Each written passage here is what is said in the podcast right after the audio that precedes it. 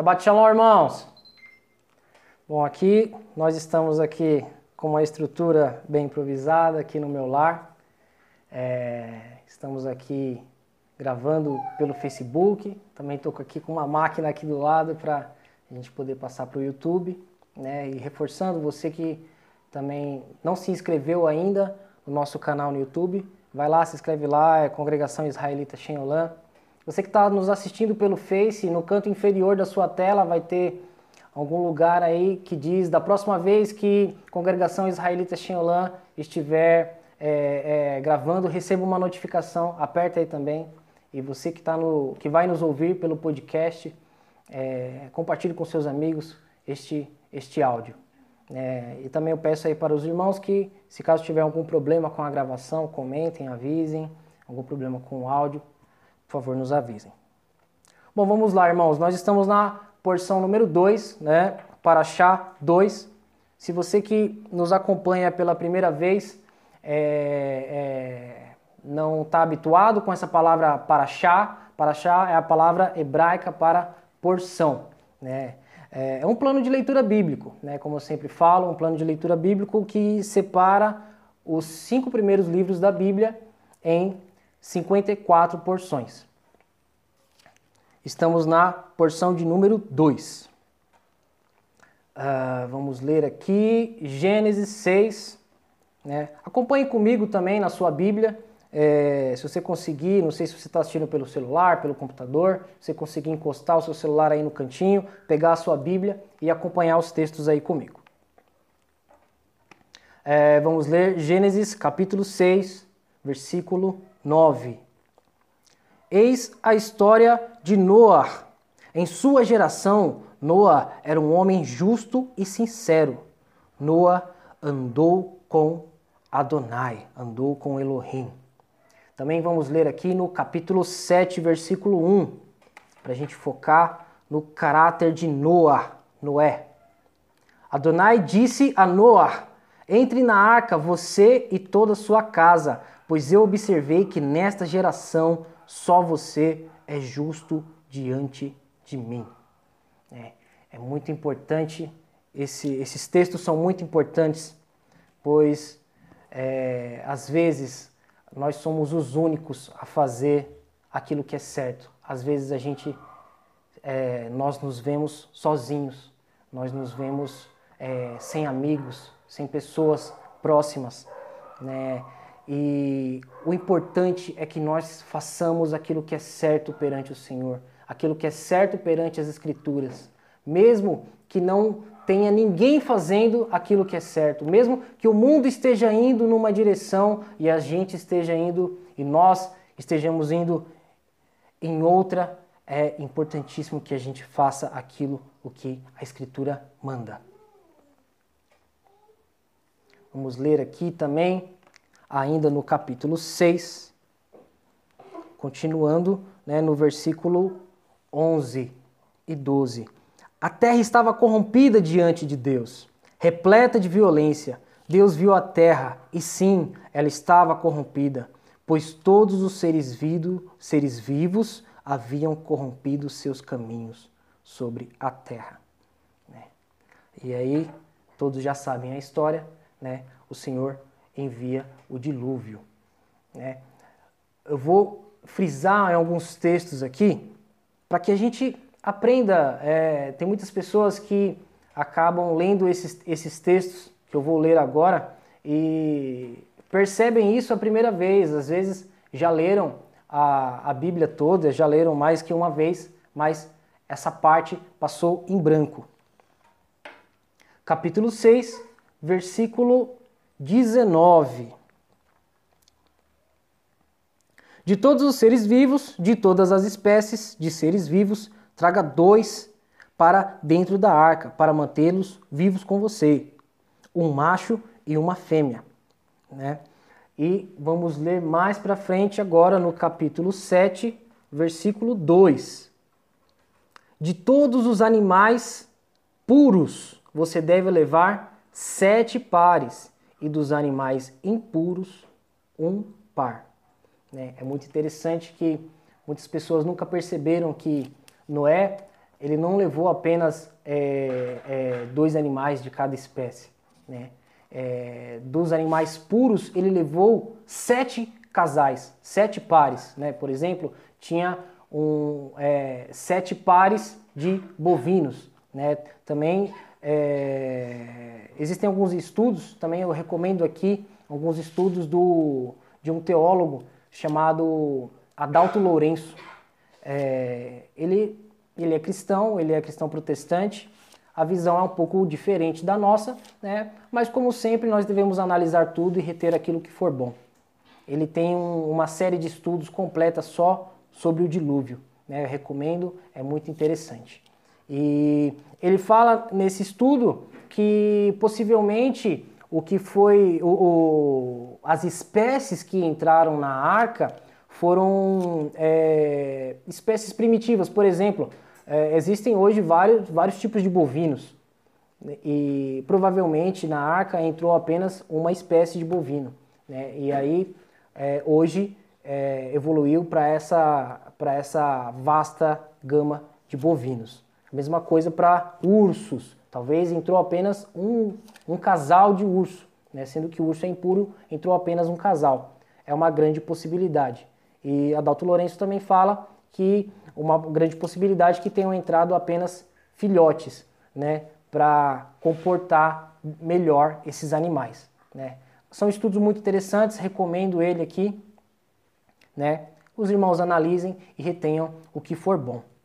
Então, olha só que interessante, né? Muita gente fala, ah, esse negócio de animal impuro, de, de que não pode comer carne de porco, isso aí é coisa de judeu, isso é coisa, isso é coisa lá da lei de Moisés.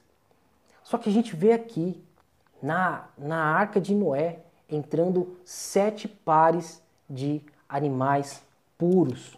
Né? Então, o conceito de animal puro e impuro, ele existe desde a criação.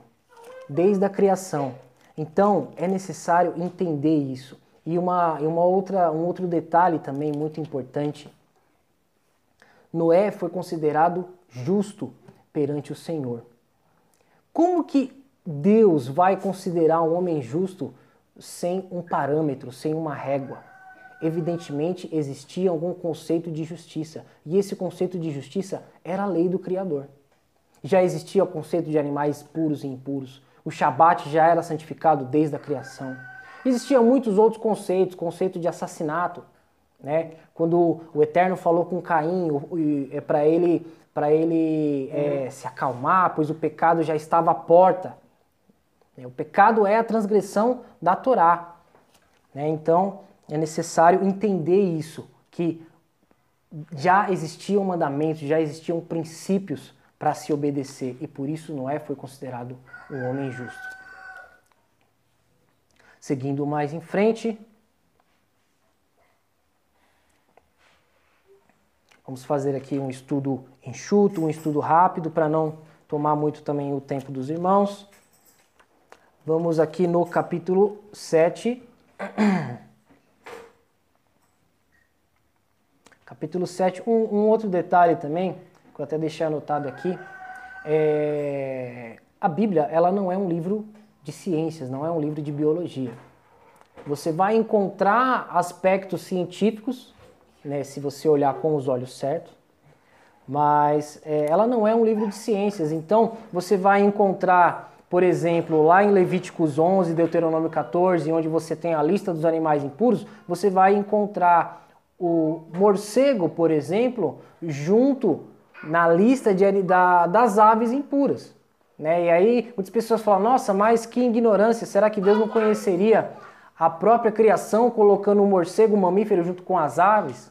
Né? Mas é necessário entender que a taxonomia, o estudo das espécies dos animais, é algo muito recente. Então, quando é, o Eterno separa ali as aves impuras, ele está separando os animais alados, os animais que voam. Por isso que o morcego entrou nessa lista. Né? É necessário ter esse entendimento também. Então, provavelmente, ali entrou apenas na arca uma espécie matriz, né? como o irmão, o Rabino Laércio, acabou de comentar aí. É uma, uma espécie matriz dos animais. capítulo 7, versículo 11, acompanhe aí na sua Bíblia. No 17 dia do segundo mês do ano 600 da vida de Noar, todas as fontes da profundeza foram rompidas e as janelas do céu foram abertas. Choveu sobre a terra 40 dias e 40 noites. Né? Existem também muitas teorias criacionistas sobre é, é, essas águas da, das profundezas, né? as fontes da, da profundeza. É, eu estava conversando com a minha esposa e com a Julinha, as minhas filhas ontem, que aqui perto onde eu moro tem uma, uma bica onde o pessoal vai buscar água. E olha só minha tia. Shalom, tia. Minha tia Rubivane, olha que legal. Acompanha a gente aí, tia.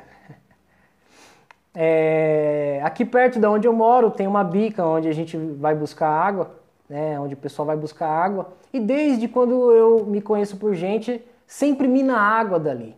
Né? E tem também, é, o Exército Brasileiro já descobriu corpos de água subterrâneos imensos, onde tem muita água com muita pressão, né, que chega a subir a vários metros de altura. Então, provavelmente, o que aconteceu no dilúvio foi uma catástrofe muito grande, um terremoto muito grande que abriu as placas tectônicas que estavam abaixo do mar, que jogou água com uma pressão muito alta na, na atmosfera, né? E provavelmente tinha uma, uma. Hoje a gente conhece por camada de ozônio, mas provavelmente tinha ali acima da atmosfera uma, uma, uma camada, um corpo de água também que fez descer uma chuva de 40 dias e 40 noites. Né? Todo esse, esse, é, esses detalhes, né, digamos assim, mais científicos, você pode encontrar lá nos estudos do Adalto Lourenço né, estudos muito interessantes que apresentam teorias, possibilidades de, de, um, de um dilúvio global, né, de um dilúvio que possa ter pego toda a Terra. A, a, o nosso planeta ele tem as marcas de uma catástrofe muito grande. Arqueólogos já descobriram que muitos lugares hoje é, que não estão submersos já foram submersos. Né? A, no fundo dos oceanos você consegue encontrar é, é, picos no fundo dos, dos oceanos, montanhas, o que mostra que o fundo dos oceanos já passaram por terremotos muito fortes. Então a, a Terra ela está marcada, houve uma catástrofe muito grande. Cientistas, inclusive é, é, cientistas céticos que não acreditam na Bíblia, eles acreditam que houve um dilúvio.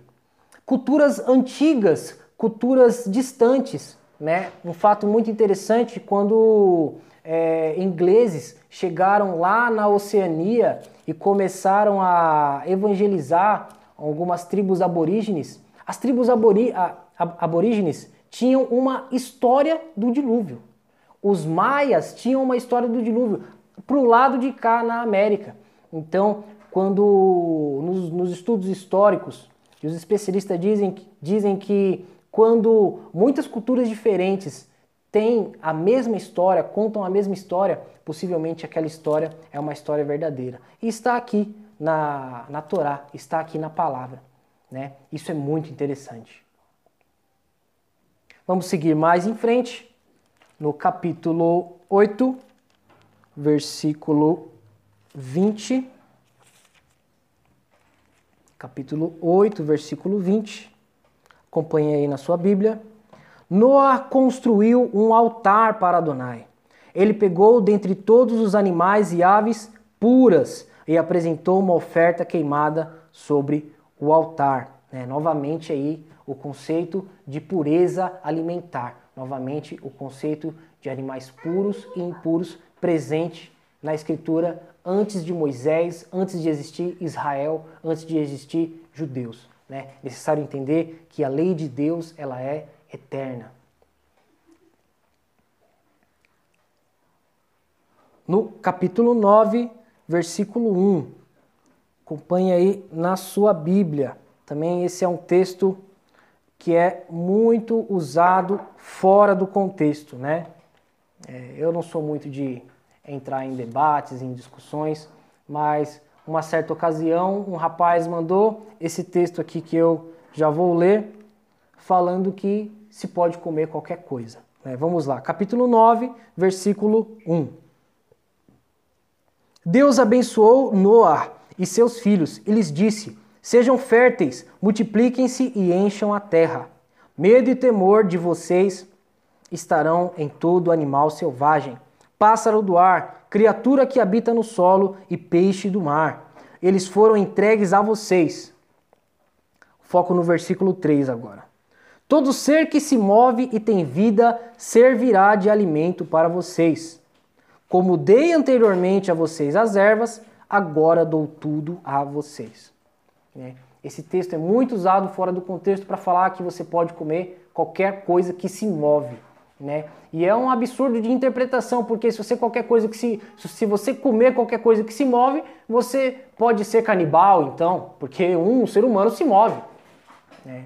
E, e ele fala, assim como dei anteriormente as plantas, verduras, né? O Eterno deu as plantas, verduras para o povo pré-diluviano se alimentar. Mas será que eles comiam plantas venenosas? Será que eles comiam plantas que faziam mal para eles? Certamente não. Então é necessário entender que às vezes né, você generaliza algo, mas não é tudo de tudo. Né? É, é necessário entender que é tudo daquilo que é possível. Né? Um exemplo disso, por exemplo, é, é o termo mais técnico para isso seria uma hipérbole, né? um exagero. Por exemplo, você falar, hoje veio todo mundo para minha casa. Né? Evidentemente que não veio todas as pessoas do mundo, mas todo mundo que estava lá na sua cabeça. Talvez você está falando dos seus familiares mais próximos, talvez você está falando das pessoas que você tinha convidado. Vamos supor que você convidou 10 pessoas, veio todo mundo, veio as 10. Então, é necessário entender que já existia um conceito de alimentação pura. Então, tudo que se move do que é puro. É apenas é, entender e ler as escrituras na visão de quem estava escrevendo, numa visão de um, de, de um servo de Deus obediente que conhece os seus mandamentos. Vamos um pouquinho mais para frente, no versículo 5. Vamos ler o 4 também, nós tínhamos lido até o 3. Apenas a carne com sua vida, que é o sangue, não devem comer. Com certeza pedirei contas do sangue de sua vida eu o exigirei de todo animal e ser humano. Exigirei a prestação de contas de todo ser humano, de todo ser humano pela vida de seu irmão.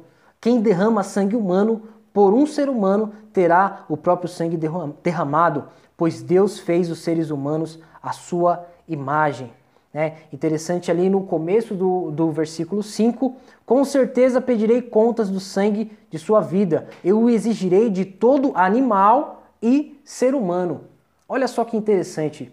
Deus requerendo o sangue derramado de um ser humano até por um animal. Será que tem isso na Torá? Vamos ler?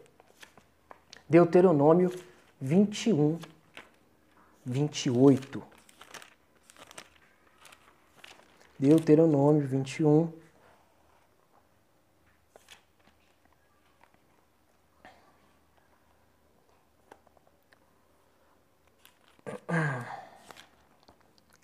Acho que não é 28.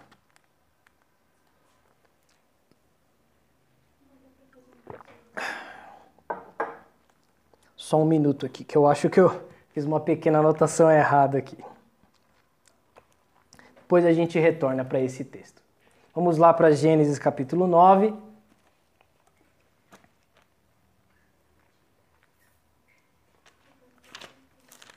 Gênesis capítulo 9, versículo do 12 ao 16. Vamos voltar para Gênesis. Aonde Deus fala ali do seu arco, muito mal falado como arco-íris. Né? É, não são todas as línguas que trazem esse, essa, essa conotação falando desse jeito. Né? Por exemplo, em inglês, o, o arco ele é chamado apenas de rainbow, né? Rain, que é chuva, e bow, arco, ou seja, arco da chuva, traduzido ao pé da letra. Vamos ler. Capítulo 9, versículo 12. Deus acrescentou: Eis o sinal da aliança que faço entre mim e vocês e toda criatura viva que está com vocês, por todas as gerações vindouras. Põe o meu arco na nuvem. Veja que nunca é chamado de arco-íris. Põe o meu arco na nuvem, ele permanecerá ali como sinal da aliança entre mim e a terra. Sempre que eu trouxer nuvens sobre a terra e o arco for visto na nuvem, eu me, eu me lembrarei da minha aliança existente entre mim e vocês. E toda criatura viva de toda espécie, e a água nunca mais se transformará em um dilúvio para destruir todos os seres vivos. O arco estará na nuvem para que, ao olhar para ele, eu me lembre da aliança eterna entre Deus e toda criatura viva sobre toda criatura viva de toda espécie sobre a terra. Então é um erro, é um erro falar arco-íris. O irmão dando um Shabbat Shalom, evangelista Natanael Amaro, Shabbat Shalom, Shabbat Shalom. Então é um erro falar arco-íris. É, vamos mais em frente para ainda no capítulo 9, versículo 20.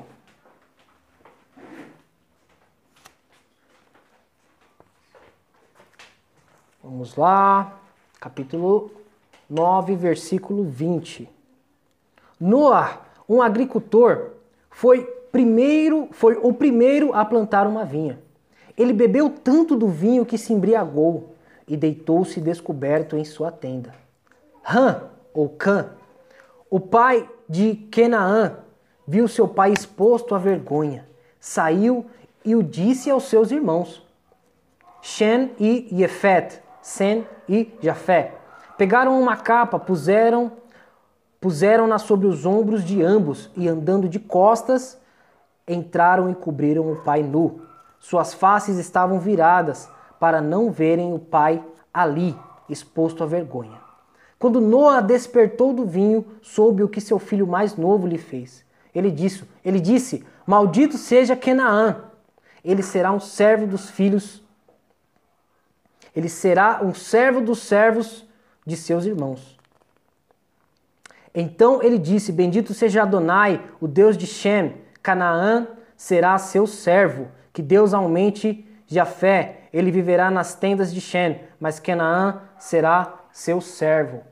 Muito interessante aqui que Noé, ele não amaldiçoou o seu filho, mas o seu neto.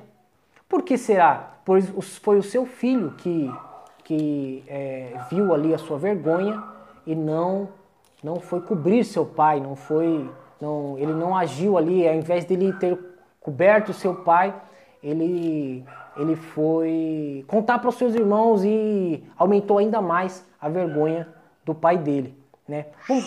Vamos, ver por que será que isso aconteceu. Vamos voltar lá no versículo 1 do capítulo 9.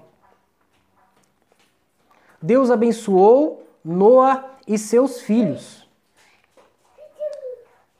Cã, filho de Noé, já tinha sido abençoado ele já tinha a bênção de Deus, ele já tinha a bênção de Adonai. Ele não poderia ser amaldiçoado pelo seu pai, pois ele já tinha a bênção. Da mesma forma, o Shabat, da mesma forma, o sábado, ele já foi separado, ele já foi abençoado e não pode ser mudado. Muitos dizem que ah, esse negócio de sábado ele é coisa de judeu. Mas veja, o sábado ele foi abençoado na criação ele foi santificado na criação. Como pode ser algo que foi santificado pelo Eterno trocado por um outro dia ou esquecido por Deus? Será que essa falácia é verdade? Evidentemente não. Se Noé não conseguiu nem ao menos amaldiçoar o filho, pois tinha sido abençoado por Deus, quem dirá o Shabat, o sábado, uma obra da criação, a coroa da criação? Vamos seguir mais em frente. Alguns textos interessantes aqui, né? um, um pedaço da, da, da genealogia. Né? Vamos ler aqui capítulo 10, versículo 4 e 5. Já estamos aqui com 24 minutos. Vou correr aqui, não, não quero tomar muito tempo dos irmãos. Vamos para o capítulo Vamos pular para o capítulo 11. Uma coisa muito interessante, uma, formação, uma informação muito interessante. É, muitas pessoas questionam, mas como Matusalém viveu 900 anos, como alguns homens viviam 600 anos, né? É, quem está acompanhando desde o começo, né? Eu comentei que é, possivelmente a Terra pré-diluviana, o nosso planeta, ele era muito diferente. Ele tinha uma pressão atmosférica diferente, pois é muita chuva que se deve cair em 40, em 40 dias para cobrir a montanha mais alta, né, para cobrir toda a Terra. Tem que ser muita água. Então, possivelmente, né, alguns, alguns cientistas, alguns estudiosos dizem que a pressão atmosférica ela seria um diferencial para a longevidade do homem. Né? É muito interessante que existem câmaras é, isobáricas, se não, me, se não me falha a memória, é esse nome. São câmaras que são pós-cirúrgicas e você coloca ali um paciente, lá tem uma pressão maior e o paciente ele se recupera mais rápido de uma cirurgia. Olha só que interessante. E uma informação muito interessante. Vamos lá para o capítulo 11, versículo 16. Olha só que interessante. Os homens pós-diluvianos tiveram a sua longevidade, tiveram uma queda muito, muito grande. Se você pesquisar no Google, tem uma, uma, uma, uma constante, digamos assim, uma constante matemática que se chama curva de degradação. Todo material ele tem uma curva de degradação. Todo material ele começa lá em cima com uma qualidade e com o passar dos anos chega a um ponto que a, a qualidade dele cai muito e depois estabiliza. Se você pegar a longevidade do ser humano na linha do tempo, você vai ver que o ser humano começou bem longevo, chegando a 900, 700 anos. E em algum momento da história essa curva caiu abruptamente e depois estabilizou com cerca de cento e poucos anos. Quando será que foi essa curva? Vamos descobrir? No versículo 16 do capítulo 11. Gênesis, capítulo 11, versículo 16. Por isso é muito importante, irmãos, não pular genealogias. Né? A gente costuma, às vezes, pular genealogia, aquela coisa meio maçante, né? mas às vezes tem segredos na genealogia. É muito interessante nós lermos a palavra do Eterno com diligência, né? Não apenas ler, mas estudar, né? Olha só, versículo 14. Desculpa, versículo 16. Vamos do 10. Do 10. Capítulo 11, versículo 10. Eis a genealogia de Shem. Shem tinha 100 anos de idade quando gerou Arpachshad, dois anos após o dilúvio. Depois do nascimento de Arpachshad, Shem viveu outros 500 anos e teve filhos e filhas. Arpachshad viveu 35 anos e gerou Shelar. Olha só, o primeiro filho de Shem, de Sem, foi com 100 anos. O filho dele já teve filho com 30 e poucos anos. Já tem uma mudança muito grande aí. Gerou Shelar. Depois do nascimento de Shelar, Arpachshad viveu outros 400 anos. Caiu um pouco. 403 anos e teve filhos e filhas.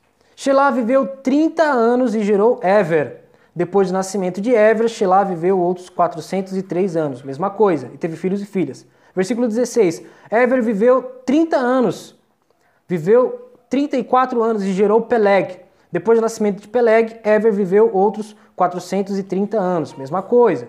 Peleg viveu 30 anos e gerou Reu. Depois do nascimento de Reu, Peleg viveu outros 200 anos, 209 anos, caiu pela metade. Teve filhos e filhas. Reu viveu 32 anos e gerou Serug. Depois do nascimento de Serug, Reu viveu outros 207 anos. Serug viveu 30 anos e gerou Naor. Depois do nascimento de Naor, Serug viveu outros 200 anos e teve filhos e filhas. Naor viveu 29 anos e gerou Terah. Depois do nascimento de Terah, Naor viveu 119 anos e teve filhos e filhas. Se você esboçar um gráfico, você vai ver que a curva de longevidade do homem é muito parecido com a curva de degradação de muitos materiais, né? Então, provavelmente algo muito grande mudou no nosso planeta depois do dilúvio, né?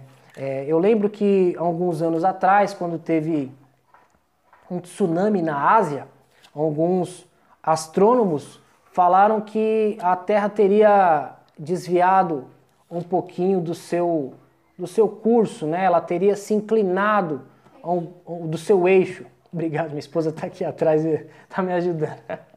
É, teria entortado um pouco o seu eixo. Aí vocês imaginam só, um tsunami que foi lá na Ásia e a gente nem sentiu aqui na América, teria sido capaz de desviar alguns graus o nosso planeta do seu eixo. Imagina um dilúvio, uma catástrofe global por toda a Terra. Então, algo muito sério aconteceu no nosso planeta que mudou completamente, mudando a longevidade do homem, mudando a atmosfera da Terra. Né? E a estrutura, mudou tudo. Isso é muito interessante, né? Irmãos, o tempo já está sendo passando muito rápido. Vamos ler aqui um texto de Isaías, que é a chamada Haftará, é a porção dos profetas junto com a Paraxá. É muito importante ler alguns desses textos, porque eles trazem alguns, algumas conexões, algumas conexões com a porção. Isaías 54, acompanhe aí na sua Bíblia.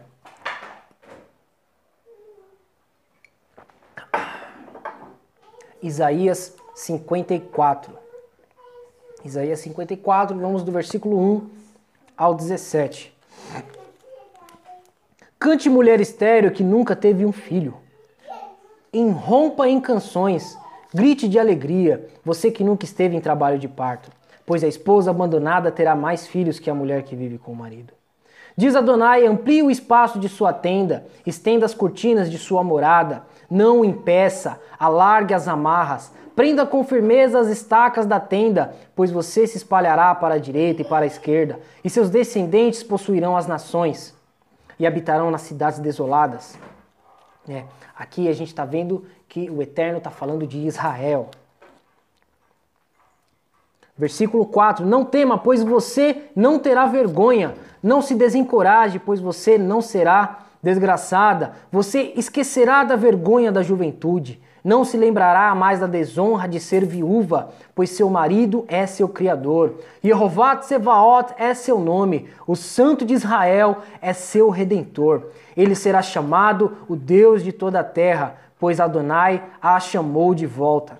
Como uma esposa abandonada e afligida pela tristeza, uma esposa casada em sua juventude não pode ser rejeitada, diz seu Deus.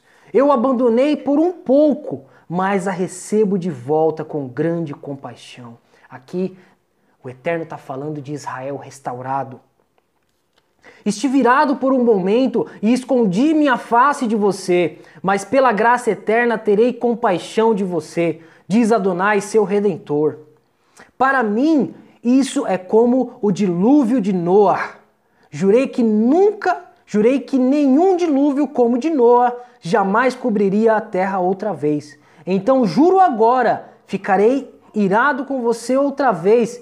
Juro agora, desculpe, juro agora que nunca ficarei irado com você outra vez, nem voltarei a repreender você. Aqui o Eterno está falando de Israel restaurado. Pois as montanhas podem mudar e as colinas podem ser removidas.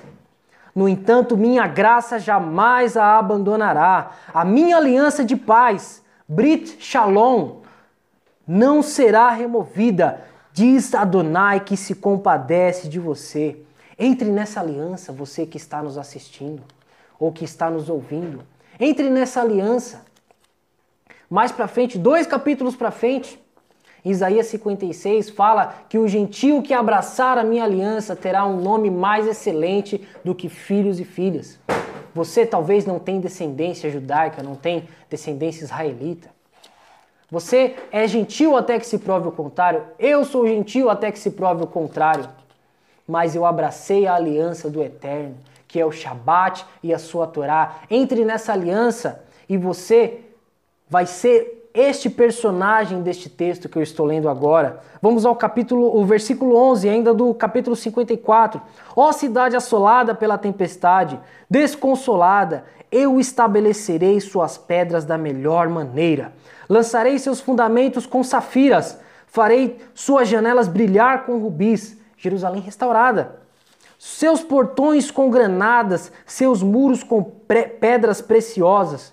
Todos os seus filhos serão ensinados, discipulados por Adonai. Seus filhos terão grande paz, grande shalom, aleluia. Em retidão você será estabelecida, longe da opressão, sem nada a temer, longe da ruína, pois isso não se aproximará de você. Qualquer aliança formada contra você não será minha obra. Quem tentar formar tal aliança cairá por sua causa. Eu criei o artífice que sopra as brasas e forja armas para cumprir o seu propósito. Também criei o destruidor para operar a destruição. E agora, um dos textos de Isaías mais usado fora do contexto, o versículo 17: Nenhuma arma forjada prevalecerá contra você. Na corte você refutará toda acusação. Os seus os servos de Adonai herdarão tudo isso. A recompensa de sua retidão procederá de mim, diz Adonai. Aleluia. O versículo, o versículo 17, o último, muito usado fora do contexto, né? Muito usado em muitas pregações, em muitos em muitas pregações de muitos homens, né? Nenhuma arma forjada contra ti prevalecerá, né? Texto usado fora do contexto, pois esse texto é direcionado a Israel. E se você não tiver na aliança, se você não tiver aliançado, digamos assim, se você não fizer parte da aliança, que dois capítulos para frente, lá em Isaías 56, fala que é o Shabat, é os mandamentos do Eterno, você não se enquadra neste versículo. Faça parte desta aliança.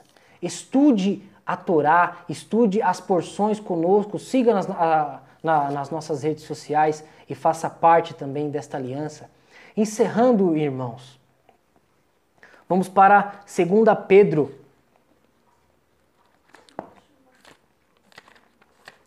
Número, vamos ler primeiramente um outro texto aqui. Vamos lá. Já estou encerrando, irmãos.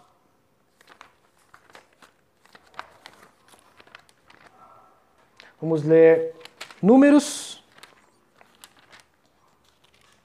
capítulo 31, eu vou ler aqui rapidamente, números 31, 23. Tudo que não resiste ao fogo farei passar pela água. Né? Aqui o Eterno ele está falando sobre leis de purificação, sobre purificação de objetos, né? muitos, muitos objetos, principalmente quando alguém passava por, por lepra, eram para ser passados na água. Né? E alguns objetos que, é, metais, por exemplo, eram passados pelo fogo. E olha só, uma relação muito interessante. O nosso planeta já passou pela água. O Eterno trouxe juízo ao nosso planeta através da água. O próximo juízo será através do fogo. Vamos ler 2 Pedro. 2 Pedro, para encerrar, 2 Pedro, capítulo 3,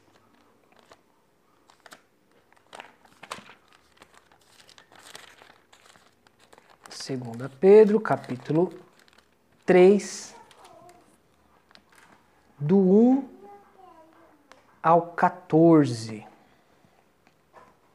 Segunda Pedro 3, do 1 ao 14. Queridos amigos, escrevo-lhes esta segunda carta. Em ambas tento despertá-los com estas lembranças, para que vocês tenham em mente as predições dos santos profetas o mandamento dado pelo Senhor e libertador mediante seus emissários. Em primeiro lugar, entendam isso: nos últimos dias surgirão escarnecedores, seguindo seus despojos e perguntando onde está a prometida vinda dele. Porque os nossos pais morreram e tudo segue como era desde o princípio da criação. Contudo, desejando muitíssimo estarem certos disso, não notam o fato de que, pela palavra de Deus, há muito tempo existem céus e terra, surgida na água e existe, existente entre as águas. e que, por causa dessas coisas, o mundo naquele, daquele tempo foi submerso e destruído. Pela mesma palavra, os céus e a terra que agora existem estão reservados para o fogo, guardados para o dia do juízo, quando os ímpios serão destruídos. Versículo 8: Além do mais, queridos amigos, não ignorem isto. Para o Senhor, um dia é como mil anos, e mil anos como um dia. O Senhor não é vagaroso no cumprimento da promessa, como algumas pessoas pensam ao contrário, ele é paciente com vocês. Não é o seu propósito que ninguém seja destruído, mas que todos deem as costas aos pecados. Entretanto, o dia do Senhor virá como um ladrão. Naquele dia, os céus desaparecerão com um grande estrondo. Os elementos serão derretidos e desfeitos, e a terra e tudo que nela há será queimada. Visto que tudo será destruído dessa forma, que tipos de pessoas vocês devem ser? Vivam de maneira santa e piedosa, enquanto esperam pelo dia de Deus e trabalham para apressar a sua vinda. Aquele dia trará a destruição dos céus pelo fogo, e os elementos se derreterão com calor. Nós, porém, de acordo com a sua promessa, esperamos novos céus e nova terra. Glória a Deus nos quais a justiça se sentirá em casa. Portanto, queridos amigos, enquanto esperam essas coisas, façam tudo o que puderem para serem encontrados por Ele sem mancha ou defeito e em paz.